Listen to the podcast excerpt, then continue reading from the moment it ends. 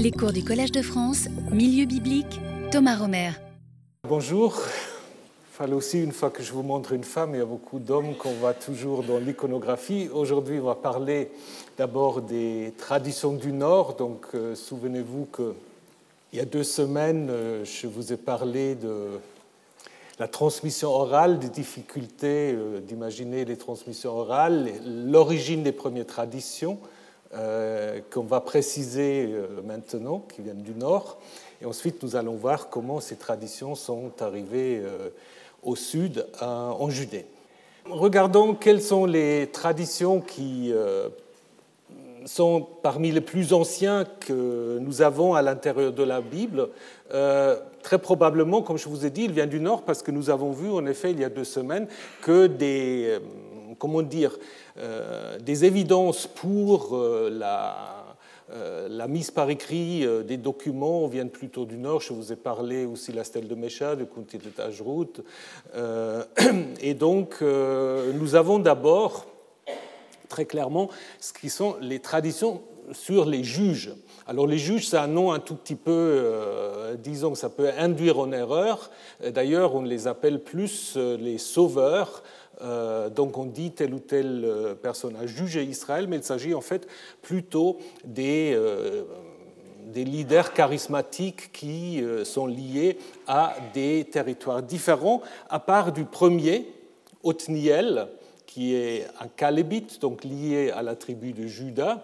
Tous les autres personnages que nous avons, en fait, euh, viennent du nord. Donc, euh, c'est le cas de Ehud, qui est de Benjamin, Déborah, dont je vais reparler, euh, d'Éphraïm, Gédéon de Manassé, Jephthé de Galaad, Samson de Dan. Donc, on peut en effet imaginer qu'à l'origine, à part du premier qu'on a rajouté au moment où on a fait l'édition judéenne, que ces sauveurs, en fait, qui euh, étaient sans doute pas liés à l'origine les uns euh, avec les autres, ont été rassemblés dans un petit livret euh, qu'on appelle parfois le livret des sauveurs, avant qu'ils arrivaient en effet dans le sud. Et parmi ces textes, alors c'est discuté, mais il y a des gens qui pensent le cantique de Déborah, chapitre 5 du livre de Juges. Euh, certains pensent que c'est en effet le texte le plus ancien écrit que nous avons euh, à l'intérieur de la Bible hébraïque. C'est possible, ce n'est pas totalement euh, démonstrable, mais il y a quand même des choses qui, en effet, indiquent qu'au moins des parties peuvent être relativement anciens. Ce que je vous ai mis là en jaune, euh, ça fait en effet une petite unité. Donc vous pouvez voir en effet euh, que euh, les versets 9 à 11 et puis 15 à 17, ils interrompent en effet ces, ces, cantiques qui en effet décrit l'intervention d'un certain nombre de tribus pour se battre contre, disons, des Cananéens. Alors ce qui est intéressant, c'est que vous avez en effet là des tribus comme Makir, dont on n'entend plus parler dans la suite. Après, évidemment, on a essayé de rajouter d'autres du, euh, nord, mais c'est clairement un ajout. Donc là, nous avons sans doute euh, un cantique assez ancien, euh, auquel on a sans doute encore ajouté d'autres morceaux poétiques, peut-être cette idée que Yahvé vient de Séhir, qui interrompent également l'ancien cantique. Donc nous pouvons en effet, derrière le cantique de Déborah, imaginer toutes sortes de fragments anciens. Euh, par exemple, Juge 4, Yahvé qui sort de Séhir, de Édom, donc du sud, qui pourrait être en effet un cantique ancien sur les origines de Yahvé du sud, hein, là de Édom, repris d'ailleurs dans le psaume 68 et peut-être d'autres exclamations que tous tes ennemis périssent, comme on le retrouve aussi par exemple dans le psaume 92, et ainsi de suite. Derrière le récit de bataille, nous pouvons imaginer que nous avons là, en effet, encore à mémoire ancienne, euh, peut-être de la chute des cités-États cananéens et de la mise en place de ce qui plus tard deviendra Israël. Donc nous avons peut-être en effet euh, dans ce chapitre un certain nombre des mémoires relativement anciens, ce qui peut être également le cas euh, par rapport à certaines figures des juges. Donc d'abord, les juges. D'autres traditions anciennes, nous les avons sur Saül, parce que si vous lisez évidemment le récit biblique aujourd'hui, on a l'impression que le règne de Saül précède le règne de David. Mais historiquement, Saül et David ont régné plutôt en parallèle sur des territoires différents. Et si vous lisez attentivement le récit sur Saül dans les livres de Samuel, bah, vous constatez en effet qu'il y a des chapitres où Saül est présenté de manière tout à fait positive, alors qu'aujourd'hui, euh, la visée générale, c'est de montrer qu'il a été élu et aussitôt rejeté euh, en faveur de David. Hein.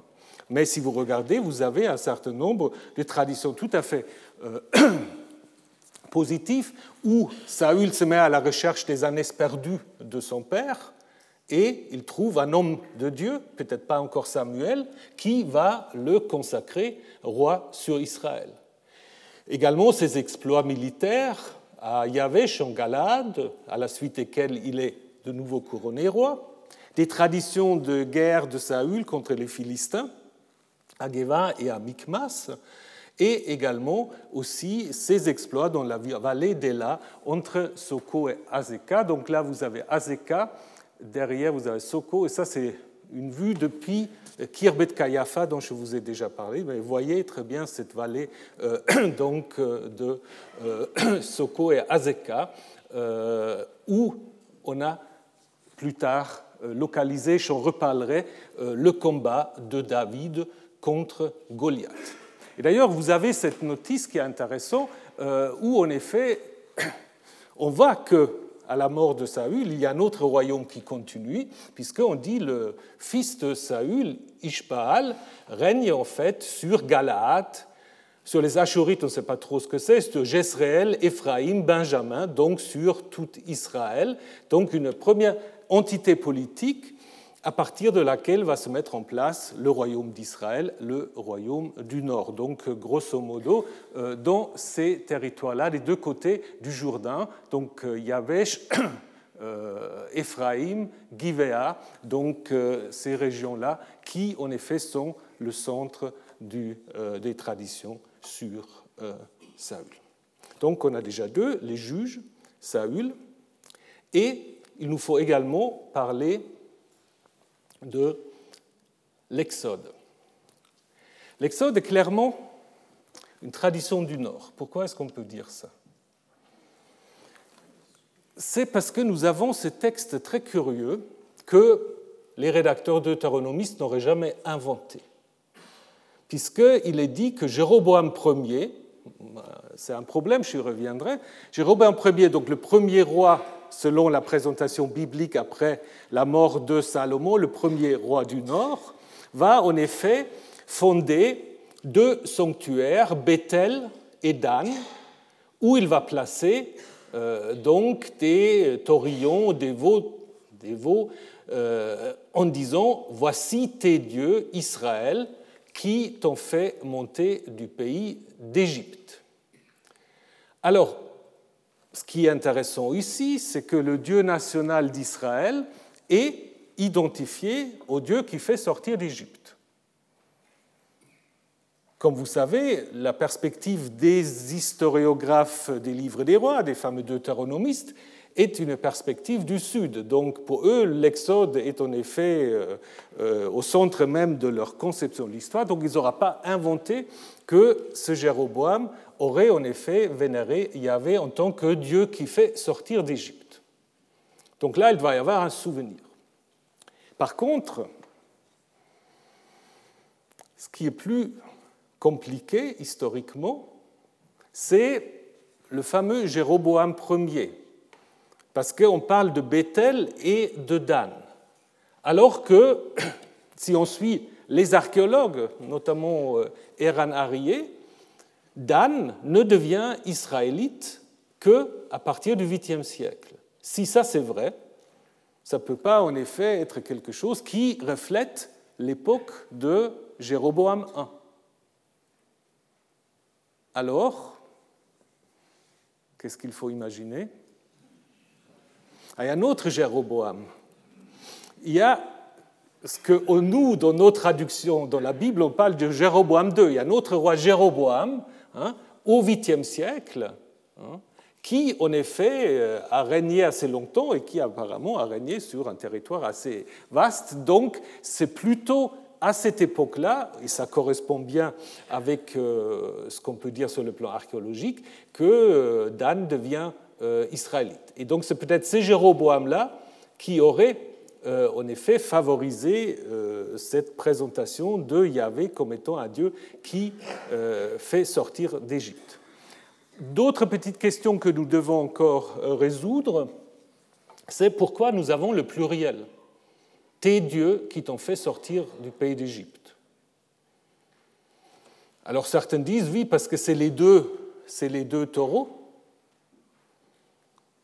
mais c'est quand même toujours le même Yahvé.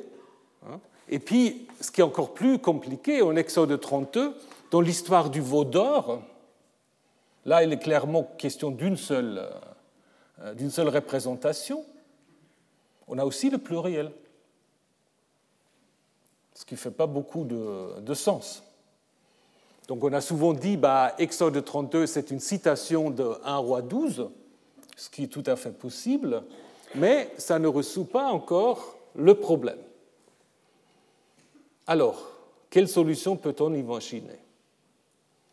Il y a beaucoup de solutions qu'on peut imaginer, mais pour faire vite, je pense la solution la plus simple, c'est que c'est une altération intentionnelle, qu'à l'origine, en fait, le texte disait Voici ton Dieu qui t'a fait sortir du pays d'Égypte, ce qui correspond en effet au décalogue, à l'ouverture Je suis Yahvé, ton Dieu qui t'a fait sortir du pays d'Égypte. Hein. Et pour ceux qui savent l'hébreu, ben, vous savez que Elohecha, ça peut se traduire par tes dieux ou par ton Dieu. Hein. La seule petite différence se trouve dans le pluriel. Hein. Euh, le pluriel sera He Elucha et le singulier He Elcha, donc il faut juste rajouter un petit vav euh, pour faire du singulier un pluriel. Il est tout à fait possible que cette retouche a été faite pour accuser les Israélites, donc euh, le royaume du Nord, non seulement euh, du fait d'avoir fait une statue de Yahvé, mais également de la vénération de plusieurs dieux. Donc euh, ce texte nous montre, de 1 roi 12, nous montre clairement, même s'il faut le réinterpréter, une attestation du lien entre la tradition de l'Exode et le royaume du Nord. C'est seulement plus tard, après 722, que cette tradition va arriver euh, dans le sud. Mais cette tradition sur l'Exode, elle n'était pas si unifiée que ça. Encore aujourd'hui, si vous lisez attentivement l'histoire de l'Exode, vous pouvez en effet vous rendre compte de quoi? Qu'il y a des traditions assez différentes. Alors évidemment, tout le monde dit l'histoire de l'Exode, c'est sur la. C'est une histoire concernant la sortie définitive des Hébreux de l'Égypte. Hein, c'est l'Exode. Mais il y a à l'intérieur de cette histoire d'autres fragments qui parlent de quoi? Qui parlent en fait d'une demande de congé pour rendre un culte à Yahvé dans le désert. Par exemple, en Exode 5, ils dirent, le Dieu des Hébreux s'est fait voir à nous, il nous faut aller un chemin de trois jours dans le désert pour que nous sacrifions à Yahvé notre Dieu, de peur qu'il nous frappe par la peste ou par l'épée. Donc si vous prenez ça, ce n'est pas l'idée qu'ils veulent quitter définitivement l'Égypte. Hein, c'est l'idée en fait que le pharaon doit leur donner un congé religieux pour qu'ils puissent en effet euh, vénérer leur Dieu et revenir ensuite. Donc là, il y a une autre tradition sur peut-être un Yahvé, euh, justement, euh, Dieu de la montagne, et on a la même tension après quand vous comparez Exode 18 et Exode 19. Parce qu'au chapitre 18, il y a déjà l'arrivée des Israélites à la montagne de Dieu, où on dit que le beau-père de Moïse, Jéthro, va offrir un sacrifice à ce Yahvé. Hein. Alors que, chapitre 19, c'est seulement là, on arrive au Sinaï. Alors ça, ça a toujours posé toutes sortes de questions, déjà aux rabbins, puis après euh, euh, aux, exégètes euh, plus récents. On n'a jamais vraiment trouvé une solution, on a voulu le mettre sur deux sources différentes, mais cette tension, elle reste, et elle s'explique en effet peut-être par deux traditions différentes autour de l'Exode. Alors, autre chose qu'on peut encore dire, ou disons au moins, question qu'on peut se poser, question qu'on peut se poser, est-ce que Moïse a toujours été lié à l'Exode? Ou est-ce qu'il y avait une tradition de l'Exode sans Moïse? Et je pense qu'il y a quelques indications euh, à cet égard. Par exemple, si vous prenez le chapitre 5 du livre de l'Exode, vous pouvez le relire tranquillement, vous voyez que dans le, le, noyau du récit, il y a une négociation avec le Pharaon autour de cette question. Il faut euh, partir pour vénérer notre Dieu. Et le Pharaon ne veut pas, il renforce plutôt les corvées. Mais Moïse et Aaron n'interviennent pas du tout. Ils ne sont, pas, présents. Hein? Donc il est seulement question euh, des chefs de corvées égyptiens et des responsables des scribes israélites ou hébreux. Hein? Pas de Moïse ni d'Aaron ce qui a amené déjà Martineau à imaginer que peut-être nous avons là le reflet d'une tradition ancienne de l'Exode sans Moïse. Donc peut-être Moïse n'a pas toujours été le héros de l'Exode. Et il y a une autre indication. Si l'Exode vient du nord, la première attestation de Moïse ben, il vient du sud. Parce que nous avons ce texte très curieux qui, de nouveau, n'est probablement pas une invention. C'est que, au chapitre 18 du deuxième livre des rois, on nous dit que le roi Ézéchias mit en pièces un serpent de bronze que Moïse, c'est la première euh, mention de Moïse, disons euh, chronologiquement, avait fait car les fils d'Israël avaient brûlé de l'encens devant lui jusqu'à cette époque Nehushtan. Histoire d'un livre des nombres qui apparemment cherche à expliquer euh, tout cela. Mais de nouveau, euh, cette notice euh, d'un lien entre ce serpent et Moïse n'est guère une invention non plus, puisqu'après Moïse devient le héros des deutéronomistes, donc il n'aura pas raconté ou inventé cette destruction. Donc là, nous avons à Jérusalem la présence d'un serpent en bronze, Nehushtan, associé à Moïse. Donc Moïse plutôt peut-être une figure du Sud.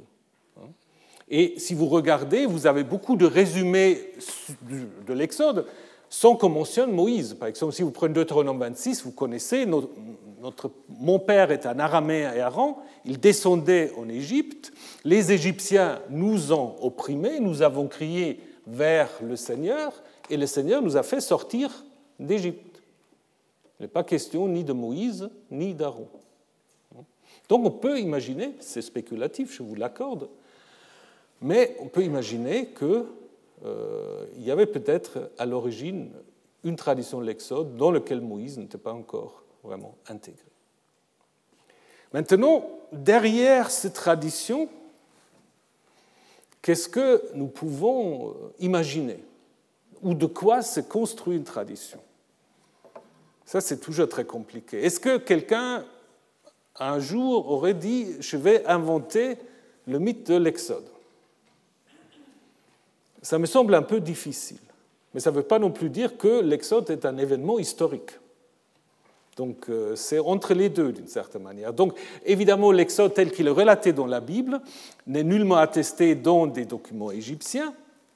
Je vous rappelle, mais vous le connaissez, la première mention d'Israël se trouve dans euh, cette stèle du pharaon Merneptah, vers 1210-1205, où le pharaon se vante en effet d'avoir mis fin à un certain nombre de villes, de groupes, en partant de la Libye jusqu'en Syrie. Hein. Et donc là, en effet, on a la première mention d'Israël, qui doit se trouver quelque part ici, en Éphraïm, comme non pas une entité politique, plutôt comme un groupe. Mais ce qui est intéressant, évidemment, ici, au 1210, rien n'est dit que ce groupe viendrait de l'Égypte, qui se serait enfoui, ou euh, il n'y a aucune mention de l'Exode dans cette première attestation du nom d'Israël. Donc à partir de quoi ou de quel souvenir, de quelle trace de mémoire l'Exode s'est construit? Il y a plusieurs euh, idées qu'on peut, peut avancer, souvent on l'a mis en relation avec euh, les fameux Hyksos. Hein. Les Hyksos, c'est un mot qui, qui est attesté déjà au XVIIe siècle et qui euh, est employé ensuite pour une dynastie, ou disons d'une dynastie de pharaons d'origine sémite. Donc il y a des pharaons d'origine sémite, dont certaines portent d'ailleurs aussi des noms sémites, qui euh, vénèrent une divinité Baal, qui, sera identifiée à Seth, et qui sont finalement chassés par les princes de Thèbes euh, sous Ahmosis, donc au XVIe siècle. Donc certains ont voulu voir dans cette expulsion euh, des Hyksos le noyau de l'Exode. Évidemment, il ne s'agit pas de corvéables, il s'agit euh, des pharaons, ou disons des régnants qui sont expulsés.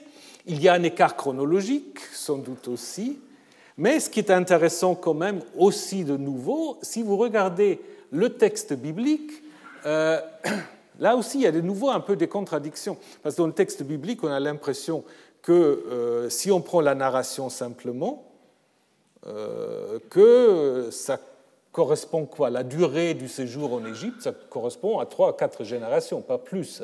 Hein parce que c'est Jacob qui descend, et puis euh, après Moïse est né. Par contre, on a euh, l'idée dans certains textes que l'Exode aura, ou disons le séjour en Égypte aura duré 400 ans, voire même un peu plus. Hein ce qui, de nouveau, vous voyez que les traditions ne sont pas très uniformisées. Alors, est-ce que c'est encore un souvenir d'une certaine durée de présence en Égypte? On ne peut l'exclure, mais de nouveau, ce n'est pas cet événement en tant que tel qui est euh, à l'origine. Alors on peut penser à d'autres, euh, données, euh, les chassous, les apirous. Hein. donc, dans les listes égyptiens, on parle parfois ensemble, même là, dans ce liste de butins d'Amenophis, on parle des chassous et des apirous qui sont en effet pas des termes ethniques, mais sont plutôt des termes sociologiques. Hein.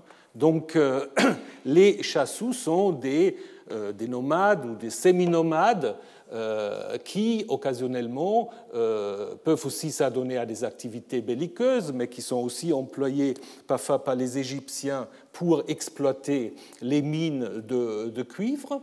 à Pirou, assez parallèle, la grande question qu'on a souvent discutée, que je ne vais pas reprendre maintenant, euh, ce qui a un lien même étymologique entre apirou et hébreu, certains pensent que oui, d'autres euh, sont moins, sont moins convaincus, mais ce qui est intéressant, c'est que nous avons en effet autour de ces apirous aussi un certain nombre de comportements qui peuvent rappeler parfois aussi des, scènes en fait du, du livre de l'Exode. Alors ensuite, pour revenir au chassou, euh, nous l'avons déjà vu dans d'autres contextes, il y a ces fameux chassous euh, Yahwa, donc des chassous de Yahvé qui pourraient peut-être en effet indiquer euh, une vénération de Yahvé. Est-ce que c'est une montagne sacrée? Est-ce que c'est une divinité? Mais les deux choses n'excluent pas forcément par ces chassous, dont on a d'ailleurs des représentations. Donc là, vous avez des chassous, euh, torse nu, longs cheveux, euh, et puis une sorte de bandeau autour des, cheveux, un, bouc, euh, qui sont ici donc faits prisonniers. Et peut-être il peut y avoir à l'origine de l'Exode aussi le souvenir d'un groupe de chassous ont pu échapper aux Égyptiens. Là, ils étaient capturés, mais parfois, ils ont pu aussi échapper. Ou alors, on peut être de manière plus moins précis et simplement dire que euh, la tradition de l'Exode s'est construite à partir d'une mémoire euh, culturelle, euh, à savoir que vers la fin du deuxième millénaire, il y a une sorte de... Les Égyptiens relâchent leur pression sur le Levant et ces relâchements a pu être compris comme une sorte de libération euh, de l'Égypte, surtout par ceux qui ont pu échapper au petit roitelet euh, qui, en effet, gouvernait à ce moment-là euh, en Palestine. Donc ça, c'est une possibilité. En effet, on va à partir du XIIe siècle qu'il y a une sorte de retrait de l'Égypte de Canaan, qui a pu en effet être vécu comme une libération. Au premier millénaire, il n'y a pas vraiment de conflit euh, flagrant euh, avec euh, l'Égypte durant l'époque des royaumes Israël et Juda. Par contre, et on va y revenir, vers la fin du 7e siècle, lorsque les Assyriens relâchent leur pression, les Égyptiens de nouveau prennent un petit moment la place. Ils sont présents et notamment le pharaon Néko qui va contrôler à un moment le Levant. Alors, euh, Oswald avait dit que c'est peut-être là euh, qu'est sortie l'idée de l'Exode. Parce qu'en effet, Néco, si on suit Hérodote, Néco aura fait une sorte de canal, une sorte de précurseur du canal de Suez, et aurait en effet euh, fait des corvéables pour ce travaux-là. Donc Oswald pense que l'origine de l'Exode se trouverait euh, dans le fait que les Judéens auraient dû travailler pour Néco. D'abord, on ne sait pas chez Hérodote si c'est vraiment des Judéens, parce qu'il n'en parle pas. Et ensuite, là, on est quand même vers 650, c'est quand même un peu, euh, un peu tard pour imaginer en effet euh, l'origine même de l'Exode. Donc, c'est plutôt un événement parmi d'autres qui a pu peut-être renforcer d'une certaine manière euh, le mythe de l'Exode. Donc, euh, pour résumer, on peut dire qu'en effet, il n'y a pas un événement qu'on pourrait en effet mettre en place pour dire que ça c'est le Exode historique. Idem pour le Moïse historique. Hein. Par contre, et ça montre en effet ce qui est assez typique pour les traditions vétérotestamentaires, ce pas des traditions qui ont été inventées d'un coup par un scribe qui dit aujourd'hui je vais euh, inventer quelque chose. Donc c'est plutôt une mise ensemble euh, de différentes traditions à partir desquelles s'est construit une sorte de mémoire collective. Idem, et c'est la quatrième euh, de ces traditions, idem pour les traditions sur les patriarches Jacob. Le patriarche Jacob, à l'origine, il n'est pas du tout lié ni à Isaac ni à Abraham. C'est quelqu'un qui est toujours dans le nord, à Mahanaïm, à Penuel, à Bethel, à Shechem. Euh, donc, on peut en effet trouver derrière le récit de Jacob deux strates anciennes, avant euh, la mise par écrite euh, sacerdotale, qui date peut-être euh, pour l'une de la première moitié du 8e et l'autre peut-être plus ancien, peut-être oral. La strate qu'on peut à peu près reconstruire est reflétée dans le texte d'Osée 12, donc dans le chapitre 12 du livre d'Osée, où nous avons en effet une vision très critique du patriarche tout dépend quand ce texte a été, été mis par écrit, mais si vous regardez euh, dans ce texte, vous avez beaucoup d'éléments euh, de l'histoire de Jacob. Dans le sein maternel, il a supplanté son frère, arrivé à l'âge mûr, il lutta avec Dieu, il lutta avec un ange. Alors ça, ce n'est pas ce qui est dit dans le texte de, de la Genèse, il l'emporta, il pleura et le supplia, à Bethel il le trouva, euh, etc. Jacob s'enfuit aux plaines d'Aram et d'Israël pour servir pour une femme, et pour une femme, il se fait gardien de troupeau. Donc là, c'est une vision négative et il est toujours dit, mais moi, Yahvé, je suis ton Dieu depuis le pays d'Égypte. Donc il y a une sorte encore d'opposition, d'une certaine manière, entre la tradition de Jacob et la tradition euh, de euh, l'Exode. Donc là, en effet, on a clairement, dans ce texte, des allusions claires à l'histoire de Jacob dans la Genèse, donc avant la, euh, version sacerdotale. Hein. Donc la naissance, conflit avec le frère, combat avec Dieu, changement de nom, euh, Bethel, l'enrichissement, Galaad, la servitude pour une femme. Donc euh, il y a quand même beaucoup de choses. Hein. Et cela d'ailleurs se ces, parallèles euh, se reflètent également dans le vocabulaire. Donc vous avez des vocabulaires euh, qui sont euh, identiques. Certains sont évidemment des verbes très fréquents, mais d'autres, comme akav par exemple, c'est des verbes très, très peu utilisés. Donc il faut imaginer qu'il y a un lien entre les deux. Il est difficile d'imaginer que l'histoire de Jacob dans la Genèse aurait été composée à partir d'Osée 12.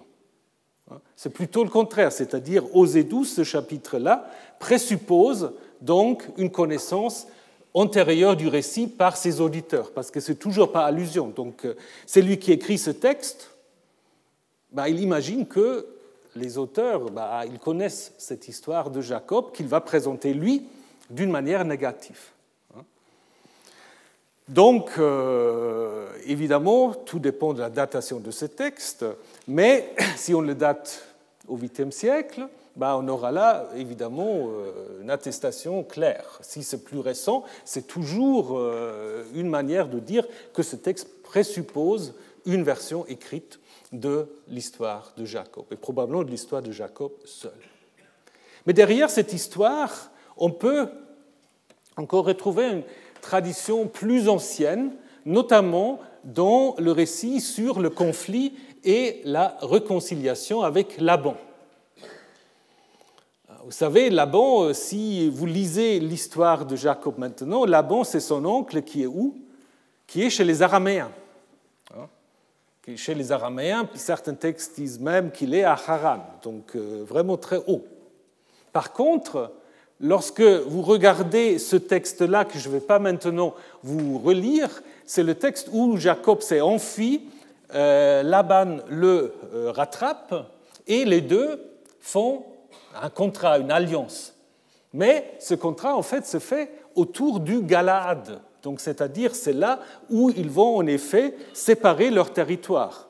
Donc, Laban n'est pas du tout euh, tout haut dans, dans le nord, en Syrie, il est en effet de l'autre côté du Jourdain. En fait, ça veut dire que l'histoire ancienne euh, de euh, Jacob se situe ici dans le Galaad, au sud du Yabok. Et c'est peut-être là, en effet, que la frontière entre Laban et Jacob s'était faite dans la tradition ancienne. Donc dans la tradition ancienne, Jacob, ce n'est pas encore Israël, c'est l'ancêtre d'un groupe appelés le Bnei Yaakov, les fils de Jacob. Et donc il n'y a pas encore ici l'idée que c'est un ancêtre national.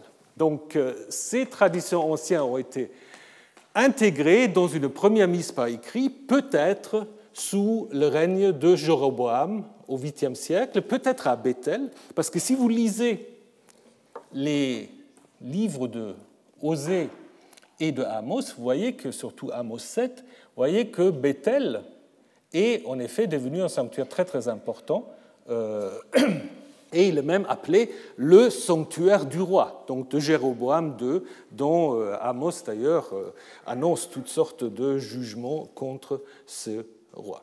Dernière tradition, il y en a peut-être d'autres, mais dernière que je voudrais brièvement mentionner, ce sont les histoires d'Élie et d'Élisée. Alors, tout le monde est d'accord, ou disons tout le monde, mais beaucoup de gens sont d'accord aujourd'hui pour dire euh, ces récits des deux prophètes ont été intégrés dans les livres des rois assez tardivement. Hein, qu'il y a eu probablement d'abord une première édition des livres des rois qui ne comporte pas du tout euh, ces histoires d'Élie et d'Élisée. Hein. Mais en même temps, on peut en effet imaginer que l'origine pas les textes tels que nous les avons maintenant, mais l'origine de ces traditions, en fait, euh, s'est fait aux alentours du 8e siècle, peut-être après la chute de la dynastie des Omrides, Akab et, Akab et Akasias. Danny avait fait une enquête et il parle même de l'existence d'un livre noir de Baal, c'est-à-dire qu'on aurait en effet euh, rassemblé ces histoires pour montrer que Yahvé est plus fort que le Baal phénicien ou euh, celui qui était euh, la divinité dynastique des Omrides. Hein, vous connaissez les histoires et puis vous voyez en effet qu'il y a derrière ces textes toute une polémique entre Yahvé et Baal. Alors, pourquoi cette polémique? Ce matin, dans, la conférence du professeur Nier, on avait parlé de El. Euh, Qu'est-ce qu'on peut dire de El C'est très compliqué. Mais dans la Bible, on constate qu'il n'y a jamais de polémique entre Yahvé et El. On peut euh, identifier Yahvé à El, on peut dire c'est le El Shaddai ou c'est le El Olam, il n'y a pas de problème. Mais dès qu'on arrive à Baal, ça devient très difficile. Il y a très peu de textes. Il y a un texte dont Jérémie, on dit c'est moi ton Baal, mais très souvent dans les livres euh, des rois, notamment Élie, Élisée, il y a toujours cette polémique. Donc ça veut dire, que, ça veut dire quoi? Qu'à l'origine, en effet, ce Baal-là et Yahvé, c'est en fait deux jumeaux. Ils ont à peu près les mêmes compétences. Yahvé est aussi un Baal, si vous voulez, hein, ou était vénéré, au moins dans certains contextes, comme un Baal. Hein, ce qui fait qu'il y a conflit. Si vous êtes trop proche dans vos compétences, ben, c'est plus compliqué. Si quelqu'un fait tout autre chose, c'est comme à l'université. Deux professeurs qui font les mêmes choses, ça ne va jamais aller. Par contre, euh, si l'autre fait tout autre chose, bon, c'est pas grave. Donc, euh, voilà, c'est un, peu, euh, c'est un peu comme ça. Et donc, ces récits sur Élie vont montrer en effet que Yahvé est supérieur au Baal. Yahvé, par exemple, Élie, prophète de Yahvé, peut donner la nourriture à la veuve dans le pays de Sidonia, hein, justement en Phénicie. Il peut ramener à la vie le fils de cette veuve, donc il a le pouvoir sur la mort. Hein. Et puis il y a euh, l'histoire que vous connaissez tous, la compétition sur le mont Carmel, où en effet Yahvé se manifeste dans le feu, mais il est aussi le maître de l'eau. Donc euh, c'est sans doute aussi des polémiques qui euh, vont montrer en effet que Yahvé est un Baal meilleur que le Baal euh, du Carmel ou le Baal de la, de la Phénicie. Est-ce que c'est Milcart ou non? Ça, c'est une histoire très compliquée. Mais là, derrière, nous avons en effet une vision assez intolérante, parce que vous connaissez l'histoire de 1 roi 18 qui se termine avec le massacre des prophètes de, Baal, et qui, d'une certaine manière, euh, correspond aussi au putsch euh, de euh, Jéhu contre la maison de Omri, donc, puisque Élisée est aussi impliqué dans ce putsch, et comme Élie, Jéhu, une fois qu'il a pris le pouvoir, selon le récit biblique au moins, va également tuer les prophètes de Baal.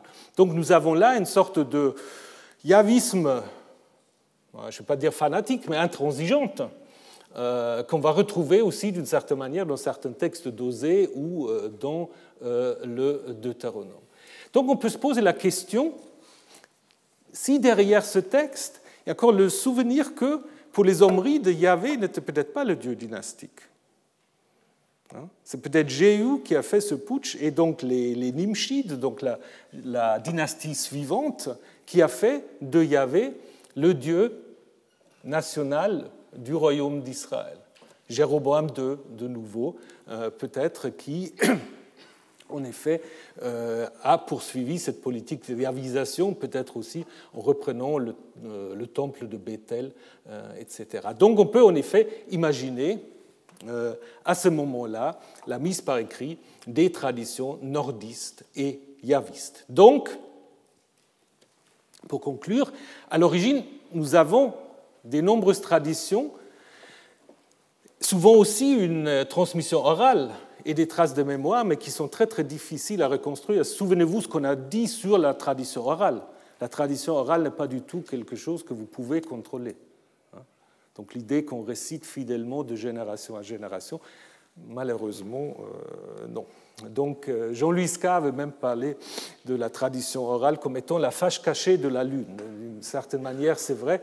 Donc on sait qu'elle est là, mais on n'arrive pas vraiment à, la voir. Donc c'est un peu cela. Donc les traditions les plus anciennes dont certaines furent euh, mises par écrit sans doute déjà dans le Nord. Je dirais, il y a Juge, il y a Saül, Jacob, Élie, Élisée, peut-être encore des traditions autour de la Transjordanie dans le livre des Nombres. Pour l'Exode, c'est certainement aussi une tradition du Nord, mais c'est très très difficile euh, de savoir si elle existait déjà sous forme écrite.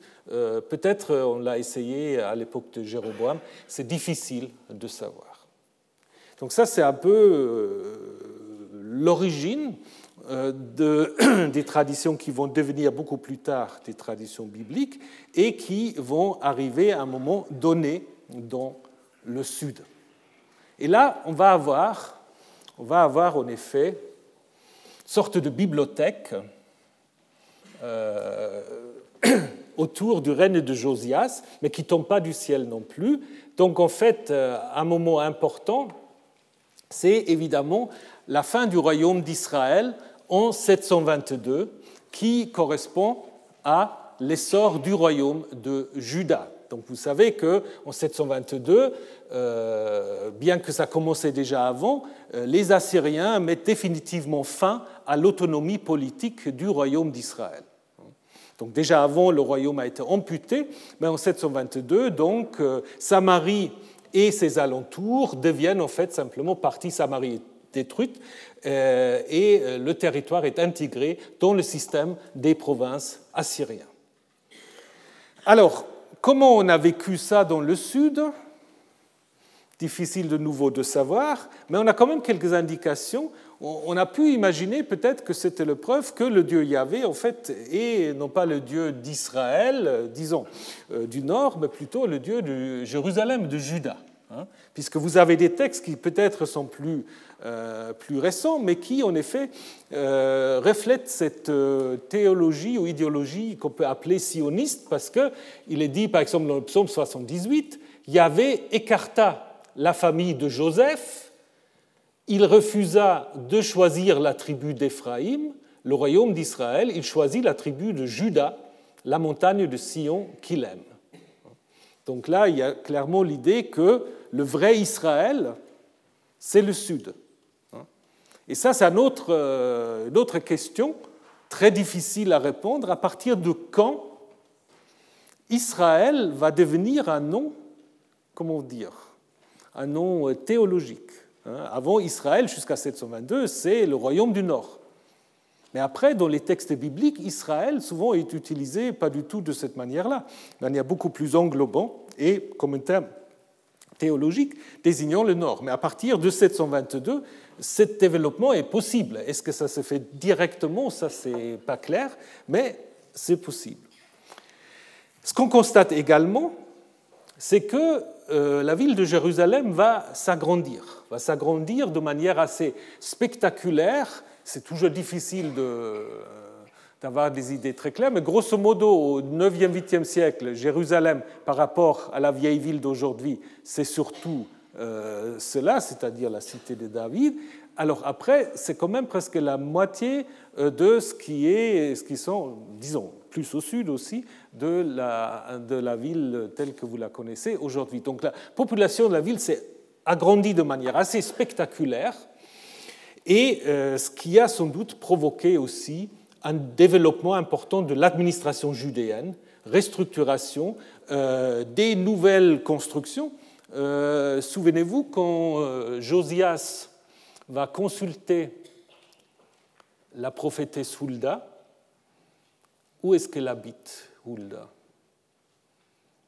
Elle habite dans la nouvelle ville on appelle dans les nouveaux quartiers. On dit il habite dans la nouvelle ville, donc ça montre en effet que euh, on a fait en fait des nouvelles euh, constructions euh, pour accueillir un nombre important de populations. Après, il y a tout un débat aussi de savoir d'où viennent tous ces gens-là. Alors, est-ce que c'est tous des réfugiés du Nord? Certains sont très opposés à cette théorie. En même temps, je pense que c'est un apport sans doute possible. Et avec ces réfugiés arrivent sans doute aussi des traditions du Nord. Alors, le, symbole de ce nouvel Jérusalem, c'est le roi Ézéchias, dont on dit il fit ce qui est droit aux yeux de Yahvé, entièrement comme avait fait son ancêtre David. De tous les rois de Juda qui lui succédèrent ou qui le précédèrent, aucun ne fut pareil à lui. Donc là, il y a l'idée, en effet, que Ézéchias, c'est euh, le meilleur de tous les rois. Alors, euh, à cet Ézéchias, on attribue beaucoup de choses, notamment aussi la construction d'un tunnel, hein, d'un tunnel d'un demi-kilomètre, euh, pour amener l'eau du Gihon à Jérusalem. Pour quelles raisons, ça s'est discuté. Certains discutent aussi pour savoir si c'est vraiment Ézéchias qui l'a fait ou si c'est plutôt Manassé, son, successeur, très détesté par les auteurs bibliques. Euh, peu importe, mais ce qui est intéressant, c'est que là, vous avez la, première grande, la première inscription monumentale euh, de Juda, de Jérusalem. Donc c'est cette inscription qui n'a pas beaucoup d'intérêt, mais qui montre que à l'époque d'Ézéchias ou de Manassé, on a des choses comparables qu'on avait déjà vers la fin du IXe siècle euh, dans le nord plutôt. Hein. Donc là, on a donc aussi la preuve qu'il y a plus d'inscriptions. On peut encore aussi euh, faire allusion à une autre inscription euh, qui malheureusement euh, n'est conservée de manière fragmentaire, une inscription sur une pierre calcaire, peut-être aussi pour qu'elle soit lue, hein, et qui en effet permet simplement encore de lire un certain nombre de, de, verbes ou de mots comme accumuler, richesse, etc. On ne sait pas trop. Certains ont voulu dire, mais là c'est peut-être vraiment trop exagéré, que c'était des extraits des proverbes. Tu n'accumuleras pas de richesses ou je ne sais pas trop quoi. Mais ce qui est intéressant par contre, en effet, que euh, dans le livre des proverbes, hein, vous avez en fait à l'intérieur du livre des proverbes, vous avez plusieurs collections. Hein, et une des collections euh, est intitulée Voici encore des proverbes de Salomon, transcrits ou transmises par les gens d'Etséchias. Alors, est-ce que ça veut dire que ça reflète une situation historique? Ce n'est pas à exclure que sous Etséchias, il y a une activité euh, scribale. Alors, euh, important pour euh, le règne d'Etséchias, c'est évidemment les événements de 701. Donc vous savez que Etséchias est en effet très apprécié par les auteurs bibliques, pourquoi? Parce qu'il a mené une politique anti-assyrienne très virulente, mais ce qui aura presque provoqué la ruine, la ruine de Juda. Hein. Donc il était euh, voilà, anti-assyrien, il ne payait pas les tribus, il, cherchait des alliés pour des révoltes, etc. Ce qui fait en 701, Juda est envahi par l'armée assyrienne qui détruit notamment Lachish, la deuxième ville, et qui, pour des raisons qui restent toujours un tout petit peu obscures, euh, qui euh, fait le siège devant Jérusalem, mais qui part, l'armée part, sans en effet prendre la ville. Alors là, de nouveau, vous pouvez interpréter ça de toutes sortes de manières. Même dans la Bible, vous avez plusieurs interprétations. Ce récit joue un rôle important, évidemment, dans le règne d'Ézéchias. Euh, mais évidemment, on voit que on transforme d'une certaine manière une sorte de défaite parce que le royaume de Juda était totalement amputé, Ézéchias a dû payer des tribus euh, encore plus forts, mais on transforme, et ça c'est quelque chose qu'on connaît bien dans toute l'histoire jusqu'à aujourd'hui, on arrive toujours à transformer euh, une défaite en victoire. Il faut juste, euh, voilà, il faut juste interpréter. Je ne vous donne pas d'exemple présent, hein, mais je vous laisse réfléchir. Donc, euh, du coup, c'était le signe, comme le trouve par exemple dans le psaume 48, euh, que Yahvé va toujours en effet protéger sa ville. Donc, c'est vraiment un peu l'origine de cette idée que Jérusalem, c'est la ville de Yahvé et que Jérusalem seule est la ville de Yahvé, ce qui va préparer d'une certaine manière l'idée de la centralité de Jérusalem et aussi de la centralisation du culte. Alors, je vous ai déjà parler de, ces tensions autour de, de cette hum, révolte contre les Assyriens. Et euh, cela se reflète aussi dans le livre d'Ésaïe. Dans le livre d'Ésaïe, euh, beaucoup de gens sont d'accord pour dire que le noyau, en fait, s'est situé dans le contexte d'une campagne, euh, d'une coalition du royaume du Nord et des pays d'Aram contre le roi de Juda pour le forcer à se joindre à cette révolte anti-assyrienne.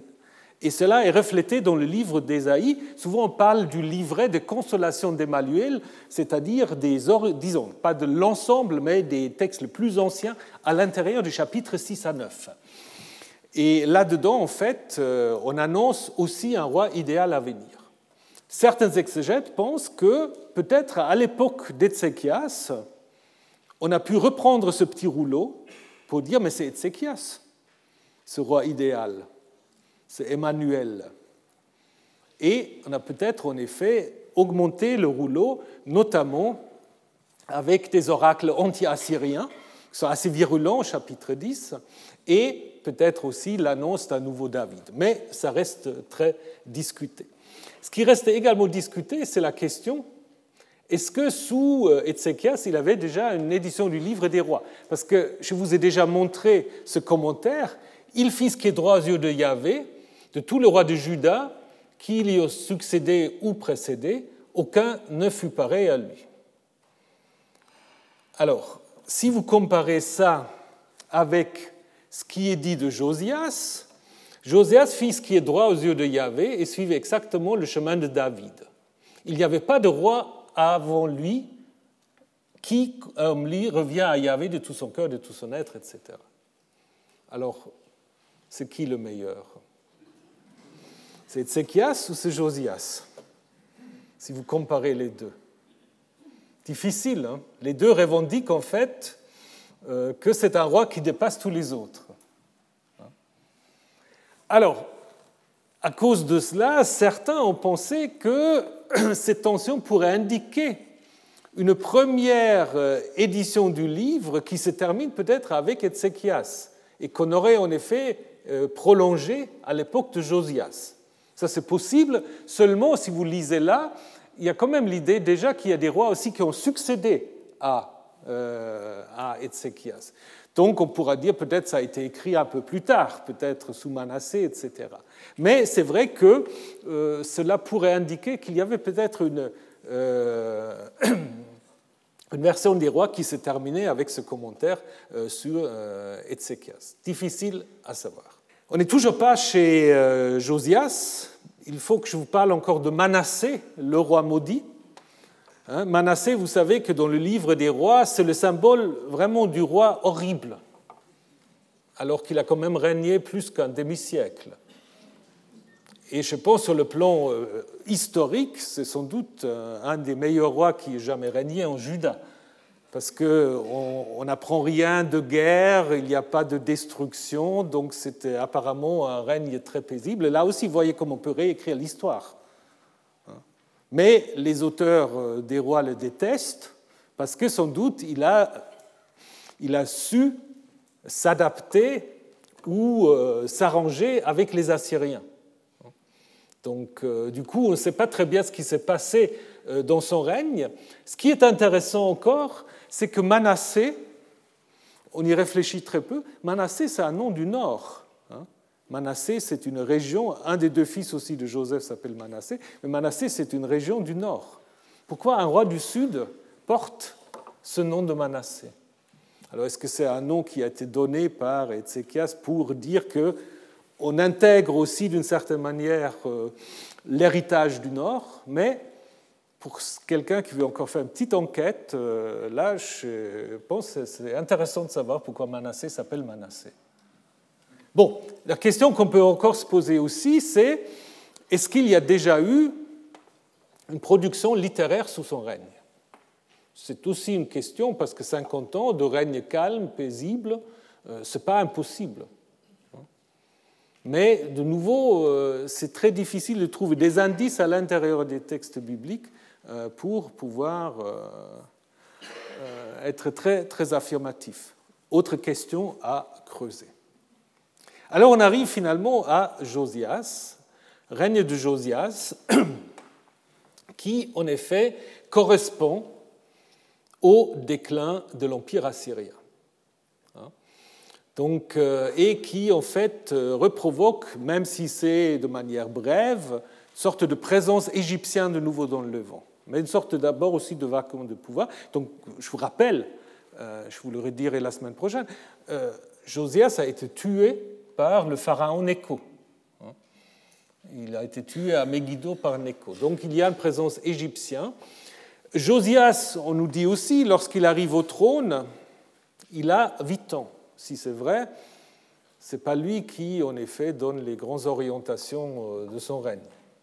Disons, difficile d'imaginer. Donc, euh, et ce qui est intéressant aussi, c'est que la Bible de Josias, en fait, elle raconte quoi? Elle raconte surtout, et pas beaucoup d'autres choses, en fait, elle raconte cette fameuse réforme Hein, cette fameuse réforme qui aurait été provoquée par la découverte d'un livre, mais dans d'autres circonstances, je vous ai déjà dit que il ne faut euh, évidemment pas prendre ces récits comme une sorte de récit euh, historique, bien qu'il peut en effet se baser sur une certaine tentative de mettre en place une centralisation politique, économique, religieuse, qui correspond en effet, comme nous l'avons vu, au nouveau statut en fait de Jérusalem.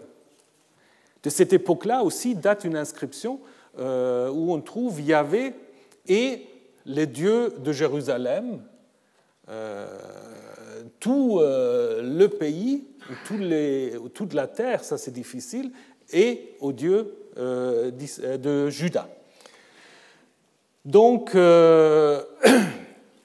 on peut imaginer en effet que sous Josias se précise quelque chose qui a peut-être déjà commencé d'une certaine manière avec, euh, avec Ézéchias, peut-être aussi Manassé, mais là c'est difficile de savoir, à savoir en fait une sorte de centralisation sur Jérusalem. Et le livre qui en effet soutient cette réforme, c'est le livre du Deutéronome. Hein. C'est le livre du Deutéronome. Donc, euh, selon euh, le récit, on aura trouvé un livre qu'on a identifié au Deutéronome lors des travaux au Temple, mais comme je vous ai déjà dit, il euh, ne faut pas prendre ça à la lettre. Par contre, ce qui est assez clair, que le livre du Deutéronome, au niveau de sa théologie, son idéologie, correspond assez à cette idée de centralisation, puisque, en effet, nous avons dans le Deutéronome euh, cette exclamation qui était peut-être en effet euh, l'ouverture du livre ancien, euh, le chemin Israël, donc écoute Israël, Yahvé Elohenu, Yahvé Echad, ce qui se traduit par Yahvé est notre Dieu et Yahvé est un. Donc il y a d'abord le lien Yahvé et notre Dieu, donc ça c'est l'exclusivité, la relation entre les destinateurs et Yahvé. Mais pourquoi est-ce qu'on dit Yahvé et un. Donc ça veut dire, le Yahvé Echad veut probablement dire que le Yahvé est un dans le sens, c'est que le Yahvé de Jérusalem qui est à vénérer. Parce que nous avons vu à Kuntilet Ajrut, il y a le Yahvé de Théman, il y a le Yahvé de Samarie, il y a Yahvé de Bethel, donc les dieux se manifestent en différents sanctuaires, ils ont leur culte en différents sanctuaires. Et ce que veut dire le Deutéronome Il y a un seul Yahvé, donc il n'y a pas une diversité de Yahvé. On le connaît par exemple de la déesse Ishtar, on a la Ishtar de Ninive, la Ishtar de Arbel. Pensez au culte de la Vierge, la Vierge de Fatima, il y a la Vierge de Lourdes, la Vierge de Guadeloupe. Euh, c'est toujours la même, mais quand même assez différent. Et ça, c'est un peu la même chose. Donc, euh, Yahvé est un, à savoir le Yahvé de Jérusalem. Et ensuite, ça continue. Tu aimeras Yahvé ton Dieu de tout ton cœur, de tout ton être et de toute ta force. Et ça, c'est intéressant, puisqu'on trouve exactement la même expression à la fin du commentaire sur le règne de Josias. Il n'y avait pas avant lui un roi qui, comme lui, revint à Yahvé de tout son cœur, de tout son être et de toute sa force. Donc en fait, Josias est le seul qui accomplit exactement le schéma Israël. Parce que, en fait, le mot qui est traduit ici par force, c'est meod en hébreu. Meod, normalement, c'est un adverbe qui veut dire très, beaucoup. Hein, et qui seulement, dans ces deux cas, est utilisé comme un substantif. Donc il y a certainement un lien entre les deux. Et en effet, cette exigence correspond à quoi? Correspond en fait au serment de loyauté euh, des Assyriens. Il y a surtout un serment de loyauté qui est, ou un traité de vassalité, si vous voulez, c'est le serment qu'on peut dater vraiment à l'année près, de Assarhaddon de 672, en faveur de son fils Assurbanipal, qui va lui succéder, et dont on va trouver en effet Tu aimeras Assurbanipal, le roi d'Assyrie, comme toi-même, et vous n'allez pas placer un autre roi ou un autre seigneur sur vous. Donc là, en effet, qu'est-ce qu'on exige? On exige une loyauté absolue vis-à-vis du roi d'Assyrie. Et c'est exactement ce vocabulaire et cette même idée, cette mise en garde contre d'autres seigneurs hein, qu'on va retrouver dans le Deutéronome. Donc ça veut dire en fait que, et je vous le montrerai la semaine prochaine, s'il n'y avait pas eu les Assyriens, on n'aurait jamais eu la Bible. Ah, c'est vrai. Parce que le Deutéronome, qui va être quand même euh, un peu un livre central, qui va influencer aussi, ou disons, le même, comment dire, la même rhétorique, le même vocabulaire, vous allez le retrouver après dans le livre de Josué de Samuel de Roi, ça vient des Assyriens. Donc euh, voilà, alors les Assyriens qui sont tellement maudits, en même temps, sont à l'origine de la littérature biblique. Voilà. Donc euh, je vous montrerai ça de manière plus détaillée encore la semaine prochaine, parce qu'on peut le montrer aussi dans l'histoire de Moïse, on peut le montrer aussi dans l'histoire de Josué, aussi dans l'histoire de Samuel, tout ça très influencé par la rhétorique assyrienne. Évidemment, retourné d'une certaine manière. Et après, nous allons voir comment ça continue après la chute de Jérusalem. Voilà, je vous souhaite une bonne semaine. Je vous retrouve la semaine prochaine. Retrouvez tous les contenus du Collège de France sur www.colège-2-france.fr.